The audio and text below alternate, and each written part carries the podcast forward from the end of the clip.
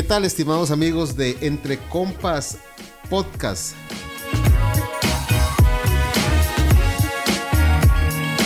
Y bueno, estamos en la segunda parte de este tema político, actual, social, que eh, está experimentando nuestro país con la presencia de don Jorge Quesada y don José Dengo. Seguimos hablando de la UPAT y de todo el entorno de la política costarricense. Don Edson. Bueno, como acabas de decir, sigamos en el tema. Eh, yo quisiera nada más, ahora aprovechando que están estas dos personas aquí, hablar de Casi un tema. decís personajes. Personajes. Pero es que viera, que viera que ahora me quedó el tema. de Aplica que también. Jorge estuvo, mencionó a este ministerio como una persona de las que debería estar siendo muy señalados, los eso de la UPAD. Y yo tengo mis dudas. ¿Qué pasa con el Ministerio de la Comunicación?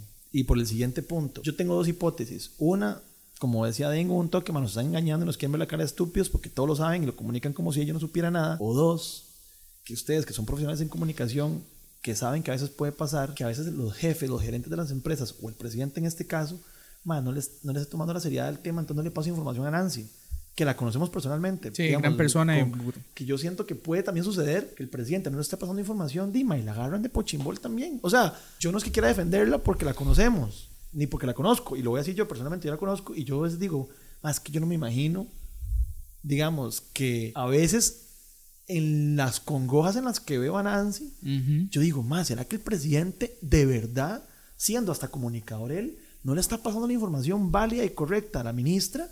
Y entonces la otra la agarran porque es su labor o comunicar. Ma, y a veces usted la nota. Yo le veo la cara a veces y yo digo, ma, yo creo que Nancy de verdad no sabe, man. O sea, yo le veo la cara y digo, ma, Nancy no sabe. O sea, Nancy no sabe esto. Bueno, esa es mi hipótesis. Perdón si estoy metiendo un tema personal por, por un tema de que No, no, de- la conozco. Pero yo digo, ma, entonces, ¿cuál será? ¿Será que de verdad no le están pasando la información? ¿O en serio de verdad se la saben todas y hacen el papel? Digo, dime. No, yo creo que por experiencia laboral te puedo asegurar que la situación en la que está Nancy es bien compleja. Bien horrible, Bien compleja, claro. A nosotros nos pasa recurrentemente que clientes corporativos o bastante grandes eh, tienen un desorden a lo interno eh, de padre y señor mío y que piezas importantes del organigrama de la organización, valga la redundancia, están desinformados o mal informados con respecto a temas importantes que están ocurriendo en su empresa o en su firma, lo que sea. Te comento esto para tomarlo como punto de partida. Es decir, si una empresa mediana o grande experimenta este tipo de situaciones, no me imagino el tipo de caos que puede estar maniobrando Nancy. Es decir, a Nancy le llegará, no sé, el 20%, 25% de las informaciones que están eh, teniendo trascendencia en el gobierno. Mientras que está apañando su día a día. Porque Correcto. ok, su día a día implica de ir a medios, informar, hacer un Claro, ahí. atender prensa, sí. Sí, bueno, yo no la conozco, pero a mí me da exactamente la misma impresión. Que a ella la están exponiendo eh, innecesariamente, la ponen a responder cosas sin la información, sin ni siquiera el respaldo del gobierno muchas veces. Muchas veces está sola, mae. Muchas veces está sola. eh, Hoy estaba sola, creo. eh, Hoy... atendiendo a medios sin, sin un ministro, un viceministro, alguien al lado que la cuerpe. Eso es lo que yo veo a veces. Alguien que tenga, digamos, el conocimiento directo de lo que se está discutiendo, que pueda intervenir si, si ella no tiene la respuesta. Y, y el mejor ejemplo de eso fue, otra vez, el, el decreto Lopan. Sale la noticia en CR hoy. Inmediatamente de- hay respuestas fuertísimas a nivel político, a nivel de medios, a nivel de opinión pública, en redes sociales, eso está reventando. Y obviamente van a buscar la posición del gobierno sobre el tema. No sé, eran como las diez y media de la mañana cuando la ministra da declaraciones y vos la ves que le está costando justificar eso. Y, y de manera Y- muy honesta y real. Es que yo sí, yo sí, digo, porque, ningún porque la, la agarran en frío, ¿verdad? Y entonces ella está contestando a nivel general del tema de análisis de datos y la importancia de estas herramientas, etcétera, etcétera. Y no pasan dos horas que ya el gobierno echa para atrás y deroga el decreto. Sí. Entonces, completamente expuesta Yo creo que de sí. manera innecesaria. Entonces, ¿verdad? Eh, qué, qué feo, qué comprometedora la posición en la que ella está. Y más bien yo le reconozco muchísimo aguante porque eh, uno como profesional podría haber perfectamente dicho, ¿sabe qué? Yo, No, como ser humano, yo sé ni siquiera no- la enojada. Y yo, yo si dijera, no, "Ma, ¿cómo no manda yo no, carajo yo no estoy mundo?" aquí para esto. Exactamente. Yo no estoy aquí para que, que me pongan como, y que me quemen en, en la primera línea de fuego, ¿verdad? Exacto. Y que ustedes se salven y por detrás ya hayan tomado la decisión. Porque ya, para ese entonces ya habían tomado la decisión seguramente de derogar el decreto. Entonces, ¿por qué no le dicen, mire, eh, en efecto, el decreto, el tiene, decreto, sí. tiene problemas técnicos, problemas de redacción, lo que sea. Eh, se justifica la reacción fuerte que ha tenido y lo vamos a echar para atrás. En Estados Unidos, ¿quién da las declaraciones? El secretario de secretario y secretaria de, de prensa, ¿no? Sí, sí, sí, exacto. Ok, ok, entonces una persona que se apaña, permitiéndome la expresión, con todos los periodistas y comunicadores, ¿verdad? Quiere decir que esa persona hace un brief a primera hora informándose de todos los ministerios, todas las informaciones calientes, eh, todos los temas que están en boga y que necesitan ser trabajados en prensa y son abordados por una persona. Pero eso se logra porque a lo interno hay un nivel de comunicación muy bueno y muy depurado. reflejar lo que pasa en el país a nivel de comunicación que te pasa a nivel de empresa. Creen que comunicación es como, ah, comunicación. Exacto. Es que en Estados comunicación es comunicación. Exactamente, o y- sea, y, voy al punto importante. Ahí es una persona la que da declaraciones a la prensa. Ahí vos no ves un viceministro dando declaraciones o un ministro o, o alguien de un despacho dando declaraciones con respecto a un mismo tema. a de que sea militar, ahí sí, meten al... Sí, claro. Pero, pero el- el- en la rutina diaria regular encontrás en la solo, solo parte informativa en la parte informativa. Una persona. Así es como debería trabajarse. Desgraciadamente, te voy a decir, yo no he visto eh, un gobierno que tenga ese nivel de comunicación interna tan depurado. Entonces ahí vienen las tortas. Nunca porque hemos tenido, entonces, de paso, yo creo. Sí, sí. Nunca hemos tenido uno. El, no me acuerdo. Ninguno, yo creo que ninguno. No, yo creo que ha sido un problema recurrente. No, yo creo que eh, este señor Chacón en su momento, Liberación- Francisco, Francisco, sí. Chacón fue en su momento, no, bueno, e- era supuesto, pero, pero, pero lo hubo. El, el, el, y no lo hacía tan mal, y no lo hacía tan mal, hay que darle ese crédito. También, el, porque, también tema, porque tenía un poquito de, de seniority, porque él también venía de, de, de una diputación medio exitosa. No, no, y, y- y es un tipo curtido, es, un tipo, es un con tipo educado y con experiencia mucha experiencia.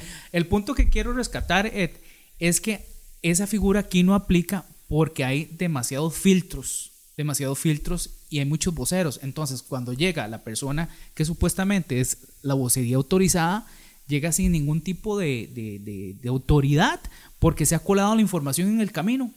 Creo que no aplica porque por cultura no le damos la importancia a comunicación, que ese es, mi, es a lo que quiero llegar yo. Bueno, sí, Nos ese es el tema nivel de fondo. Privado, nos pasa a nivel privado. Ese es el tema de. Obviamente a nivel de gobierno. O sea, si Nancy, perdón, la ministra, para del respeto que se merece, si la ministra tuviera la información a mano de primerísima fuente, como decís vos, todas las mañanas o todas las noches, no importa cuando sea, ma, ella puede aquí al día siguiente y da una declaración por lo menos más acertada o por lo menos que usted diga, me está mintiendo, pero está coordinado con el presidente. O Pero, sea, pero también hay un tema que, que yo creo que, y bueno, ustedes son los expertos en comunicación, pues yo creo que a veces fallan los gobiernos y no solo este.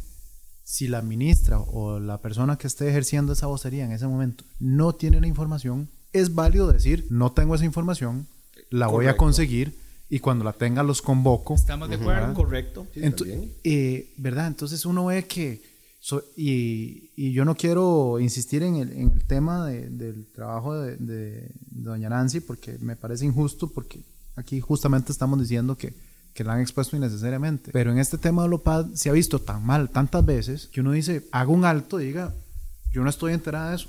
Ay, Y creo que es un Yo no estoy que, enterada que de están eso. veremos ahorita. Eh, como dice Jorge. Déjeme, déjeme conseguir la información y con gusto le respondo. Yo sé que ustedes tienen urgencia de publicar la noticia, quieren todos tener la primicia en redes eh, y posiblemente el resultado de este intercambio sea que ustedes digan, ministra se niega a dar comunicaciones, pero es mejor a veces no decirlo que, que entrar en todas estas contradicciones que hemos visto estos 15 días. Eh, ¿Verdad? El, eh, hace unos días que salió la noticia de que el gobierno había metido se- como así como disfrazado el tema de la OPAD en el presupuesto en el presupuesto de este año eh, y que lo habían llevado a la, comisión de hacendarios y que había una partida de 70 millones para una oficina de atención de consultas del presidente eh, una oficina que nunca se creó entonces cuando le preguntan a ella bueno pero ustedes están diciendo que los diputados sabían porque aprobaron esto en el presupuesto, pero el presupuesto lo que dice es una oficina de atención de consultas del presidente. Esa oficina existe y uno se ve donde la ministra hasta que ah, se queda patinando y no sabe qué contestar porque, Es, es donde yo veo que hace Yehoma la mano saben. porque no sabe. No está- entonces no, la perdón, mandan a decir, No le están dando la información. la mandan a decir, dígale a la prensa que los diputados lo aprobaron el presupuesto. Y los periodistas hacen la tarea y dicen, bueno, pues que el presupuesto dice otra cosa. Sí, es- son dos, dos fallas garrafales. No ¿Qué? está informada y después que se filtra la información. Y eso que no quita que el gobierno, siento yo, y eso es una cosa de toda la vida, lo dije ahora, se equivoca en el proceso de comunicación. Le voy a cambiar el tema. Por ejemplo, el, el caso de la educación dual o de los baños estos, que fue un. Eso fue falta de un proceso, de una estrategia de comunicación adecuada con los diferentes eh, actores más sensibles que eran fuera de GAM en ciertas zonas que el gobierno con una buena estrategia va, primero va, educa y después de que ya tiene a todo el mundo medio armado en el proceso y entendió el tema, pum, lo tira. Lo que hizo fue que ahí es donde yo creo que no le dicen nada, porque más le dicen, voy a tirar esta vara, lo voy a tirar hoy, voy a ver qué hace. Y la mano ni siquiera es capaz que puede decir, "Ma, hubiéramos ido primero ahí a la zona. O sea, es que yo, a eso creo hay una que- estrategia, hay estrategia. a ¿No hay una levantar estrategia? algún No. tipo de, de estrategia o en el peor de los casos, estrategia slash contención. Yo que ahí le siento, yo ahí le siento las culpas al presidente. medir la temperatura de, Exacto. cómo pueden recibir este tema en esta zona. Aquí sabemos que esto lo decimos aquí y, y estalla una bomba, entonces no, mejor no. Ahí es donde yo creo que en esa mesa Hay, los martes, hay más necesidad de trabajo previo. en esa mesa los martes, la mano más apuntando lo que le, lo que le van a tirar. No hay una estrategia que el gobierno, presidente, debería, es el, es el jefe principal. Si él, si él la empodera y dice, vean, más todos aquí en la mesa. Primero, todo lo que, como acabas de decir vos, vos, todo lo que está haciendo, se lo comunica a la ministra, por favor. Y aquí solo ella va a hablar. Y cuando hable de algo que le, que le afecte a usted, se sienta a la par de ella por cualquier duda técnica para que usted la apañe, pero solo va a hablar Nancy, digamos. Ma, todo bien y la empodera. Pero yo creo que el ministerio, como pasa en la empresa privada, ese departamento, esa gerente de comunicación, la ven como la madre que está ahí para, para otras cosas. No, o sea, la- la- está ahí para comerse las broncas. O sea, Entonces a mí me parece injusto. sí, y lo eh, dijiste no, ahora. no, es injusto. Y lo claro. dijiste ahora con toda autoridad, es un puesto que está en veremos y que fácil se puede ir. Fácil, porque va a ser su costo político, pero por una hora que me parece injusto. Yo ahí quiero, y en mi, y acabo de decirlo aquí, y es una hipótesis personal, yo a veces veo entrevistas que, yo, como lo acaba de decir, tengo, y Diego no la conoce. Es un y puesto muy Yo grande. digo, mae, esta mae no sabe nada aquí, mae. Y me da cólera con el presidente y los ministros, porque, y, el- y como lo dijo Dengo, mae, la dejan sola. Sí. O sea, Y yo digo, mae, ahí falta. O sea, el problema de comunicación es que creo que nadie le toma importancia Sí, culturalmente en sí, Costa No, Rica. no, Sí, sí. Y, y se nota incluso en el formato de las presentaciones, no hay como un protocolo, ¿verdad? Ahora mencionaba el, el- el tema del secretario de prensa de los Estados Unidos. O sea, no, son, no son entrevistas así con un abordaje directo, ¿no? La persona siempre está en un podio y hay una sala donde los periodistas se sientan y hay un orden de preguntas, ¿verdad? Es una vara protocolaria y no eso de que le ponen un ¿eh? micrófono en la cara y, y la emplazan con, con preguntas directas, ¿verdad? Porque justamente lo que estás tratando es de evitar una crisis por mala comunicación. Pero, Harold, como decís, es una falta de estrategia. Total. No hay una estrategia. Es decir, miren, nosotros vamos a atender a la prensa a esta hora en este formato. Sí.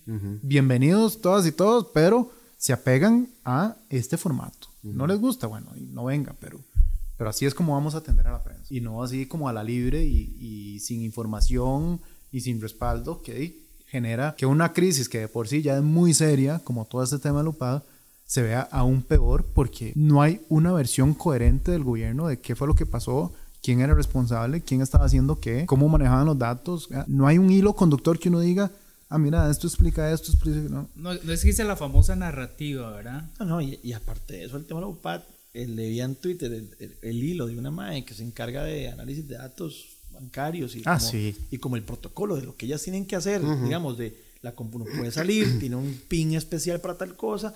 Mae, Si no puede y entrar con el celular. Y este mae, que repito, no es culpa del maecillo, no es culpa del, de- digamos, ellos son como decías vos, los pobres que están ahí trabajando y los ponen a bretear. Mae, el mae con su compa anda por la choza, digamos, se lo hubieran robado.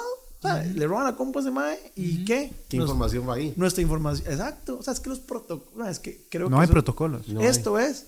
eh, refleja lo que como conticos somos en muchas varas. Mae, qué ganas de ser todo tan a la. a- mi mamá diría a la chambonada. Bueno, uno de los puntos en, en este tema de, de la falta de protocolos y de la falta de, de una cultura de seguridad de datos es que anda la versión, porque nadie la ha podido desmentir hasta el momento, de que los ejercicios de visualización que hacían en Tableau y este tipo de software y lo estaban usando con la versión gratis. Ajá. Ahí anda la versión. ¿Ah? Ni siquiera pagaban la licencia. Ni siquiera pagaban la licencia. Entonces, ¿de qué hace una compañía de software cuando te da el software gratis? Una de las condiciones es que esos datos los suben a las bases de ellos. Entonces, si hay información sensible de, de la población Se costarricense, cuando cuenta. ma- ma- está Es ahí. como para no llorar. Está en la nube, está en, en los servidores de Tableau. Sí, puede ser que nuestra información crediticia esté ahí, puede ser que nuestro expediente médico esté ahí, que a los de Tableau no les importa, pero bueno, no sabemos cómo ellos manejan No, también esa base de datos. No les ¿verdad? importaba. Ya los pusimos en alerta y ahora nos mandan Ah, no, estar- ahora sí. Ah, entonces, Sí. ¿verdad? Qué falta de seriedad, qué falta de seriedad, qué falta de seriedad que esto esté en las computadoras personales, qué falta de seriedad que no haya un protocolo, porque digamos que, que tuvieran ahí un, un cuarto seguro y todo, bueno, pero incluso eh, lo que vos mencionabas es de, de- de esta discusión de esta chavala que, que trabaja en bancos y que ellos tienen que dejar el, el celular en lockers porque manejan información muy privada que tal vez se queda la computadora ahí. Pero si andan en el celular pueden tomarle un pantallazo. Mira, esta persona tiene Por tanto en la cuenta. Eh, di, aquí, yo voy a pasar el chisme que este O mira mae- qué raro este señor. ¿por Katy? Brenes se llama, digo, para darle el crédito. Katy Brenes, sí, ella, Katy y ella- Brenes, y ella ha opinado Porque, muy por- puntualmente de este tema. Buenísimo Sí. hilo, que también lo voy a O porque este señor que aparece como casado siempre le saca una vez al mes esta cantidad de dinero A esta tal cuenta. muchacha. Exacto. ¿En Y, y son cositas que tal vez no se están haciendo maliciosamente como para extorsionar a la persona o para pasarle el volado a, a, Ahora sí, a llamó la alguien. ahora sí ya- ahora sí Ahora llamó sí ya es la alarma seria. Ahora sí, ahora sí llamó la jefa, Eh, papá. ¿Verdad? Pero que incluso si hay una fuga de esa información puede generar daños que- colaterales que uno no está midiendo. Como esos, como ese, ese ejemplo que acabas de decir vos, de, de una tontera que puede verse como una, digamos, una infidelidad. Digamos, por ejemplo. un exceso de llamadas Bueno, a cierto teléfono. Es que, es que, digamos, es que depende. Si, si vos, si, vos, si vos querés desestabilizar una empresa, una persona, te puedes agarrar de- del tema que parezca más tonto y lo vas a lograr. Ahora, yo quisiera hacer un, un pequeño eh, cambio de marcha para hacerles una consulta, porque es algo que yo me pregunto todos los días y de verdad me gustaría conocer su, su criterio. La pregunta es muy sencilla. ¿Está solo el presidente? Ah, no, está- no, no tendrá, a ver, no tendrá eh, ese amigo slash, slash socio que como yo lo tengo aquí, que es Don Harold, que de vez en cuando... Sí, ah, ah, güey, bueno, eh, es- también. es- es- es- este- este- yo, lo, yo lo sé, pero bueno, eh, peor nada, ¿no? Pésimo ejemplo. No, vea, No, Jorge. para, eh, eh, para cerrar, para cerrar mi, mi, mi- Y para cerrar- quería, y- y quería, para- quería, quería, quería, quería explicarme bien y, y el, y el ejemplo fue pésimo, Sí, pero bueno, es, lo, es lo que tengo. Es lo que hay. Es lo que hay. Es lo que hay. Es lo que hay. Eh, de, de verdad no tendrá, don Carlos, alguien, dos, tres personas que regularmente le digan, Mae, viejo, están mal, están mal. Porque a mí la impresión que me da es que nadie le habla con la verdad. O nadie le habla, que es peor. O no se deja que nadie le hable. Mm, bueno, puede pasar. Puede ser. Puede ser. Yo, yo, sí, yo lo siento, yo lo siento que él está solo, muy solo. No sé por qué Nancy me parece que es de sus piezas de confianza, eh, pero la pechuga todas las broncas. sí, ¿no? pero no sé, yo, yo lo siento que nadie lo, lo- lo- le habla, le- lo, lo siento un toque, como cuando uno está metiendo las patas big time, que siempre hay un compa ahí que te, te, te hace un llamado tierra y te llama la atención. ¿Cómo lo ven ustedes? Yo, yo creo que para cerrar, digamos, la, des- para que no se aquí de política vamos a hablar hasta la madrugada y aquí ya jefa, a Dengo ya lo llamó la jefa. No, a mí Tenemos- también. Entonces, digamos, Pero mi- yo tengo otro tema. no, no. mi, mi- mi conclusión No es, mi conclusión es primero, ese es uno de los costos de la juventud del presidente y su y porque yo creo que, como decís vos, Nancy es de sus allegados más cercanos porque efectivamente fueron colegas de la universidad. Ah, ok. Entonces es como que vos, yo sí quedo presidente, me imagino que por aquí andarían gente con la que yo me he sentado a hablar. Esa falta, señority, la sabíamos de que el mar era joven, cosa que en algunos casos todo bien, como en otros países a nivel mundial, que... Y el partido es el punto dos, el que no le ayuda en nada. Porque el partido, que a diferencia de un partido robusto como la Unidad o Liberación, Bueno. tienen gente que dice, sí, bueno, pero por lo menos tienen Sí, gente sí, sí, que- sí. ¿Qué ha pasado por ahí? Sí, ha pasado gente por que ahí. le dice, ma, eso a un toque, lo sientan, lo llaman, lo convocan y, ma, y y ahí él tomará una decisión. Pero hay gente que se le acerca. Ma, el partido, el PAC está solo, weón. To- Porque primero hay mucha división interna y entonces diga, las fichas que tenía se le han ido yendo o ha tenido que sacarlas. O él también mismo puede caer en el error de que no confíe ya en nadie. Y entonces ahora sí caímos en un hueco hediondo. Esa es mi, esa es mi, esa es mi, mi hipótesis. Tu que yo lectura. creo que, que su juventud, slash partido y hasta su personalidad pueden ser lo que nos es- lo que el MAE yo también siento lo mismo el MAE yo, yo lo siento solo con doña Claudia o sea doña Claudia es su único brazo pero nadie como que usted sienta un ministro de la presidencia fuerte que, que le hable ¿A dónde están los vicepresidentes? Por ejemplo. Ah, es bueno. que eso, esos son Por meramente no, pero eso es que Qué son- buena pregunta. esos son Y se meramente- responde sola. para eso era pero lo Se que pasa responde es que- sola, exactamente. Sí, y se nota y aquí refleja la poca confianza que tiene él en su en su, En su gabinete. En su en su gabinete. gabinete y no las puede quitar ah es que no las puede quitar doña Epsi doña Epsi Cada quien ¿qué anda hace? en su right. Doña Epsi, ¿qué hace? No, no, es que Doña Epsi no hace, digamos, perdón, no hace nada, disculpe, yo no quiero decir así. No, no, no. Doña Epsi, ¿qué está haciendo Doña Epsi? Exacto, ¿a dónde están? ¿A dónde están? En un momento de profunda crisis donde tal vez necesitas una cara diferente para distraer de la crisis que está que comiéndose a la figura del presidente de la República. ¿A dónde está doña Epsi? Y eso es culpa del partido. Porque ¿A no es dónde el está don partido le- Marvin? Le, pone esa fórmula porque es ganadora, pero no es la fórmula que el MAE quiere. Es que es culpa. Ahí es donde yo creo que es culpa del partido. Qué pena. O sea, es un partidito de amateur.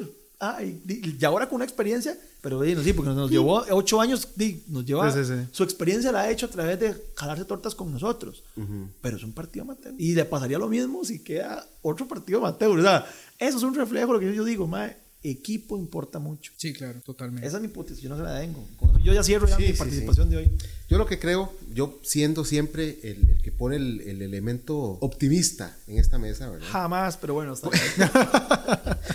Como buscando también, ¿verdad? Que de toda esta crisis haya algo positivo para nosotros, la ciudadanía. Yo creo que ya es hora de que después de este alboroto, para utilizar otra vez el término, haya una, vera- una verdadera regulación, ley, orden de acatamiento obligatorio del manejo de datos de nosotros costarricenses. Porque ahorita nos escandalizamos por toda esta situación con toda, con toda razón y qué barbaridad y quién sabe qué datos hay y qué datos hay en Tableau y etcétera, etcétera. Pero actualmente los datos de nosotros, lo menos que son, son privados. Instituciones bancarias, instituciones de préstamos, eh, call centers, eh, instituciones, eh, eh, negocios de... el call center de la reforma, por el call center de la reforma, Ah, bueno. que te ven, que, que- que- que te venden, eh, te ganaste un viaje, venga a una charla de tiempo compartido. eh, todos esos ya tienen por diferentes eh, maneras información privada y sensible de todos nosotros. Es más, hay situaciones donde bancos privados a- a, eh, y está y tiene tres años y resto esa investigación entraron a bases de datos de la Caja Costarricense de Sí. Seguro Social y extrajeron información para sus intereses comerciales. Entonces, esto debería, ojalá, eh, regular, Resultar en. resultar en una legislación más estricta y una unidad gubernamental de, de- que fiscalice es- eh, este manejo de datos para que nuestra información, es que no nos tenemos que asustar, es que y además ahí hay otro problema, hay mucha gente que dice, sí, pero es que vos en Facebook, es que vos en Instagram, esos son otros 100 pesos, las redes sociales son otros 100 pesos, es que ya aquí vos compras, y lo digo porque me ha pasado, una línea telefónica de celular y no han pasado 24 horas y ya te está llamando eh, nuestro amigo Beto, que presta plata, eh, me gané no sé cuántos fines de semana en la playa, eh, una tarjeta de crédito preaprobada, ¿en qué momento? O sea, si, si, y eso hablaba con Jorge temprano, si una institución te está ofreciendo una tarjeta de crédito preaprobada, nada más de decirle que sí para que el mensajero te la lleve, es porque vos, sin autorizarlos, o, o a ellos, sin, sin autorización mía, ya han investigado cómo está mi estatus, Tu mis cuentas bancarias, mi capacidad, porque, Sí, sí. y, y si, soy, si sos candidato, ya te tengo la tarjeta lista. Eso es información privada sensible que ya de por sí anda en todo el país. E- Eso es un muy buen punto y ojalá hacia eso se vaya encaminando la discusión, digamos, Correcto. más técnica una vez que se supere el- La crisis política. la crisis política o, o se avance un poco y no esté tan efervescente el, el ambiente. Pero yo sí quiero hacer una diferenciación ahí entre esos grupos que tienen información que, que claramente es de carácter privado, sensible, datos personales, tu teléfono, tus ¿verdad? un rango de ingresos por lo menos estimado, etcétera. Que claro, abusan de eso y, y no hay protocolos de, de protección de esos datos, que venden las bases de datos a, a, diferentes casas comerciales y demás, a el hecho de que esa información quede reunida en una unidad política, que es lo que genera la crisis de la OPAD en el sentido de que una de esas casas de préstamos o lo que sea no puede actuar con el poder coercitivo del Estado. ¿verdad? Totalmente. de acuerdo. Totalmente. Entonces, que te pueden ver un perfil y que calculan que ah, Harold es un platudo, vamos a ofrecerle la, la Está- Black, la- la- la la- Black sin límite y, Vale la y, aclaración. ah, y preaprobado el leasing del Maserati y todo lo demás. Eh, ¿verdad? Y ellos lo usan, ellos lo, ellos lo usan para efectos de tratar de venderte Claro, algo Claro, claro. A que una unidad política tenga esa información y diga, suave, a mí no me parece que ese mae, que ese mae va a comprar un Maserati, entonces de una vez le voy a Voy a investigar. investigarlo. Voy a investigarlo, voy a abrirle una investigación en tributación Ujú. y que él me, me está en la obligación de comprobar que está haciendo las cosas bien. O que Edson se quiera postular a algún puesto político, pero como es del partido contrario, yo diga, vamos a ver cómo están los expedientes de Edson en Hacienda. eh, Sí, sí, sí. eh, Total. ¿Verdad? O- si, o- algún, o si, al- si él alguna... No solo político, cualquier sí. clavo. Por eso. Entonces, eso ahí es donde tenemos que hacer la diferenciación. Claro. Claro, No, que, totalmente. que los bancos o las tarjetas de crédito o las agencias de viaje pueden tener nuestros datos. Claro que Facebook cuando uno Cuando uno dice, cuando uno pone el cheque y dice estoy de acuerdo, Ahí ahí uno sabe que están agarrando de, y ellos sí hacen big data. Lo, Ellos que, sí. lo que estamos hablando aquí es jugar de casita. Ellos sí hacen big data. Eh, y ahí están agarrando todas tus tendencias, ¿verdad? tus fotos, toda la vaina. Eh, pero el Estado tiene un poder coercitivo sobre los ciudadanos que no tiene ninguna de No esas tiene- otras organizaciones. claro. Y en las manos equivocadas, eso es sumamente peligroso.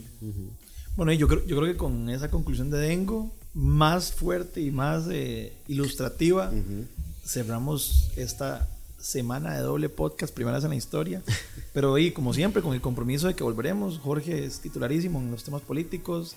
Y yo creo que a partir de, de unos capítulos para acá, vamos a ver si empezamos a traernos alguna ficha con un poquito más de autoridad para hablar del tema. Así que bueno, gracias a los tres. Eh, nos vemos. en la otra Buenísimo. semana. Gracias por la invitación. Buenísimo, gracias. Gracias.